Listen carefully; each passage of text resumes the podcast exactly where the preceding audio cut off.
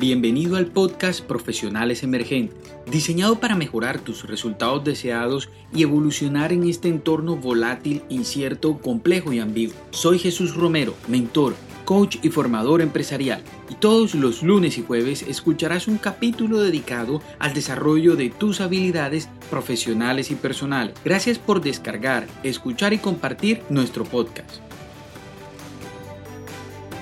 Bienvenido, bienvenida a nuestro segundo episodio de Profesionales Emergentes. Si eres de las personas que quieren mejorar la forma de responder a lo que sucede en el entorno para lograr resultados deseados, entonces este podcast es para ti. Te invito a continuar hasta el final. Inicio con una frase que marca este episodio. Lo que consigues con el logro de tus metas no es tan importante como en lo que te conviertes al lograr tus metas. De Henry David ¿Y en quién te quieres convertir?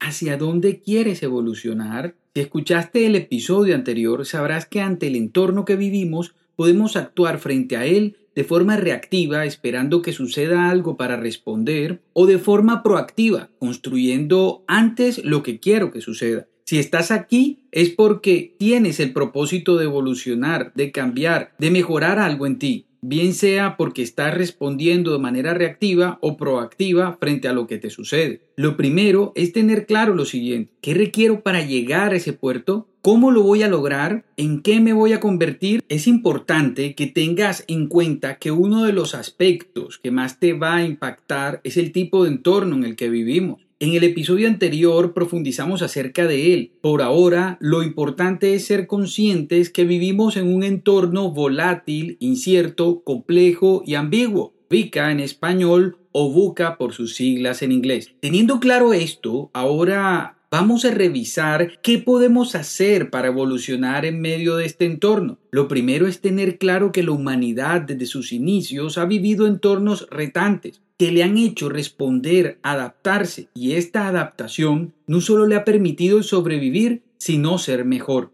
Por tanto, ese entorno que se ve como una amenaza, al final termina siendo una oportunidad para mejorar, sin un entorno desafiante y frío, lleno de bestias peligrosas, el hombre quizá no hubiese dominado el fuego. Si no fuese por las grandes distancias y la dificultad que representa la geografía, no existiesen hoy los aviones comerciales, los trenes, los vehículos. Te invito a que mires a tu alrededor todas las cosas que tienes, empezando por el celular, computador o tablet en el que me estás escuchando ahora o tus audífonos, el Internet, la energía que llega a tu casa. ¿Qué objetos o servicios tienes hoy que te hacen la vida más fácil? Y todo esto no es más que el resultado de una respuesta del ser humano ante un impacto del entorno. Te reto a que descubras cómo cada objeto o servicio que tienes responde a algo del entorno.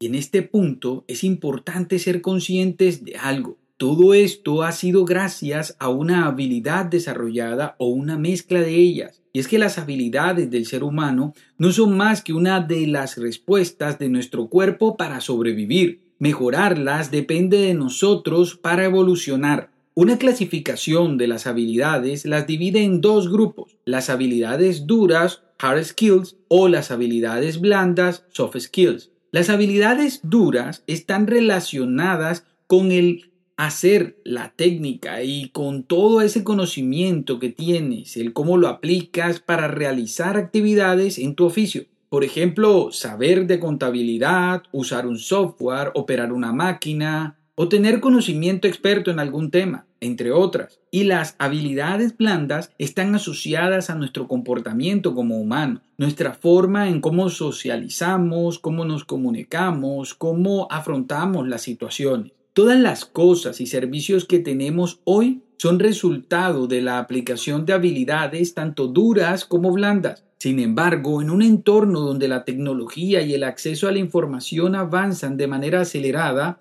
las habilidades blandas cobran una gran importancia. ¿Te imaginas un Tomás Alba Edison distraído, quizá deprimido, desenfocándose, acostado en una cama todo el día sin hacer nada o quejándose por la oscuridad? Muchas de las cosas que cambiaron la historia de la humanidad no hubiesen existido, como el bombillo, la luz eléctrica, la grabación del sonido, y entre las más de 1090 patentes que Edison registró. Hoy te voy a compartir tres habilidades clave para que seas consciente, las fortalezcas y con esto logres obtener tus resultados deseados. La primera habilidad es el pensamiento crítico, es el pensar objetivamente sobre nuestros pensamientos con el propósito de mejorarlo. ¿Te has preguntado el por qué piensas así? ¿Qué creencias está detrás de un determinado comportamiento que tienes? Los seres humanos somos la única especie que puede pensar sobre su pensamiento. Esto se le conoce como metacognición. El primer paso para desarrollar el pensamiento crítico es ser conscientes de nuestros pensamientos y cuestionarlos. Y aquí es importante distinguir entre el pensamiento crítico y el pensamiento criticón. El primero permite evolucionar porque se enfoca en la mejora. El segundo estanca porque se enfoca en lo malo, en lo incorrecto, en lo que ancla, en lo que retiene. El pensamiento crítico actúa como un filtro de toda la información, hechos y datos que se generan a nuestro alrededor. A través de él podemos solo interiorizar lo que realmente nos funciona, lo que es útil para nuestros resultados deseados. Por tanto, la primera aplicación del pensamiento crítico es con nosotros mismos. Hoy te voy a compartir tres preguntas claves para lograr esto. Primera es lo que pienso, siento,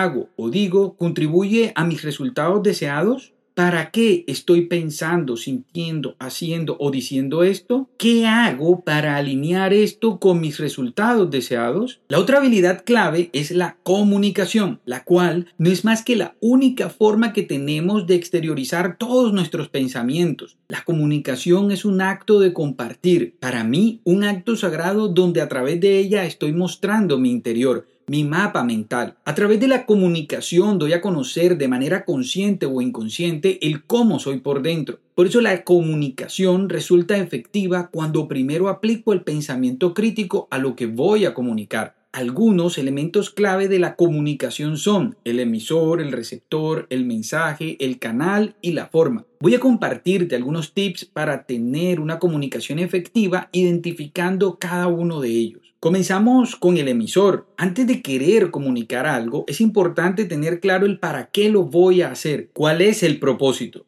Desde el mensaje, ¿cuál es realmente la intención detrás del mismo? ¿Qué creencias hay en mí que dieron origen a ese mensaje? ¿Qué impacto espero lograr al compartirlo? Desde el receptor, ¿cómo sé que está interesado en recibir mi mensaje? ¿Qué momento, lugar, medio sería el apropiado para compartírselo? ¿Qué beneficios tendrá para él o ella este mensaje? ¿Desde qué realidad o mapa pienso que me va a escuchar? ¿Qué oportunidad le voy a dar para que me retroalimente? Por su parte, desde el canal, ¿qué medio voy a usar para transmitir el mensaje? ¿Permite que me retroalimenten? ¿Quiero que sea en tiempo real o diferido? ¿Para qué elijo uno u otro tiempo? Desde la forma, finalmente me refiero al tono, la velocidad, la complejidad, entre otros. ¿Qué emoción me mueve cuando siento eso que voy a comunicar? ¿Es constructivo para mí? ¿Es constructivo para el receptor? ¿Cómo puedo adaptar la forma para que sea constructivo para ambos? Otra habilidad clave en estos entornos es la inteligencia emocional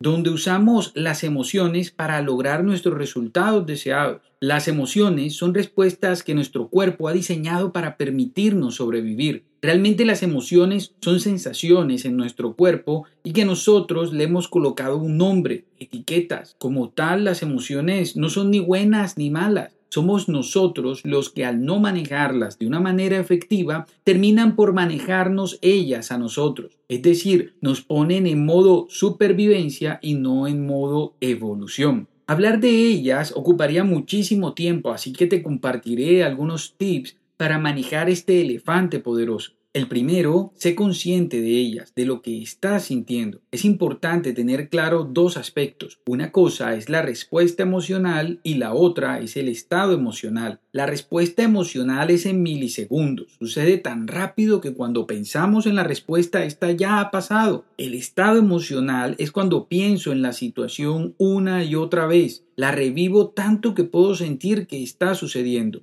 lo que hace que te mantenga la emoción a lo largo del tiempo. Por tanto, es natural que sientas la emoción como respuesta. No podemos reprimirlas o desaparecerlas. Es absurdo dejar de sentir miedo. Sin embargo, sí podemos controlarlo para que funcione a nuestro favor, de forma tal que lo sienta y pueda, gracias a él, fortalecerme y lograr el resultado deseado. Realmente lo que te invito a trabajar es en la creencia que dispara la emoción y que la sostiene. El estado emocional es un síntoma de una creencia. Por eso, controlar la emoción, reprimirla o ignorarla sin saber su origen no funciona, ya que lo que la origina, que es la creencia, siempre va a estar ahí si no trabajamos para cambiarla. ¿Qué creencia hay detrás de esa tristeza que siento cuando pienso en determinada situación? ¿Qué creencia hay realmente detrás de ese miedo que siento al buscar un trabajo? Detrás de cada emoción hay una lección de aprendizaje. Detrás de ese aprendizaje hay una creencia por cambiar. Y detrás de ese cambio está la evolución, está la mejora. La inteligencia emocional no es más que usar nuestras emociones para evolucionar, ya que a través de ellas puedo sentir esa lección de aprendizaje inconsciente que de otra forma no había podido ver. Por tanto, no reprimas o ignores tus emociones, siéntelas, conoce y aprende de ellas. Solo así podrás alinearlas con tus resultados deseados. Estas son tres habilidades que comparto hoy. Hay muchas otras que te estaré compartiendo a lo largo de este podcast para que puedas evolucionar. Y más que dejar una huella por lo que hiciste en tu vida profesional y personal, logres ser recordado por el ser humano en que te convertiste al alcanzar tus resultados deseados que al final hicieron de tu mundo un mundo mejor. Gracias nuevamente por escucharme, por tomarte un tiempo para fortalecer tus habilidades te invito a que me sigas en la plataforma de audio que me estás escuchando, que le des me gusta si este mensaje aportó a tu vida o que comentes y sobre todo que lo compartas. ¿A qué personas en tu trabajo o en tu vida personal le puede servir esto? Recuerda, la evolución se da cuando hacemos de nuestras debilidades fortalezas. Hasta pronto, profesional emergente.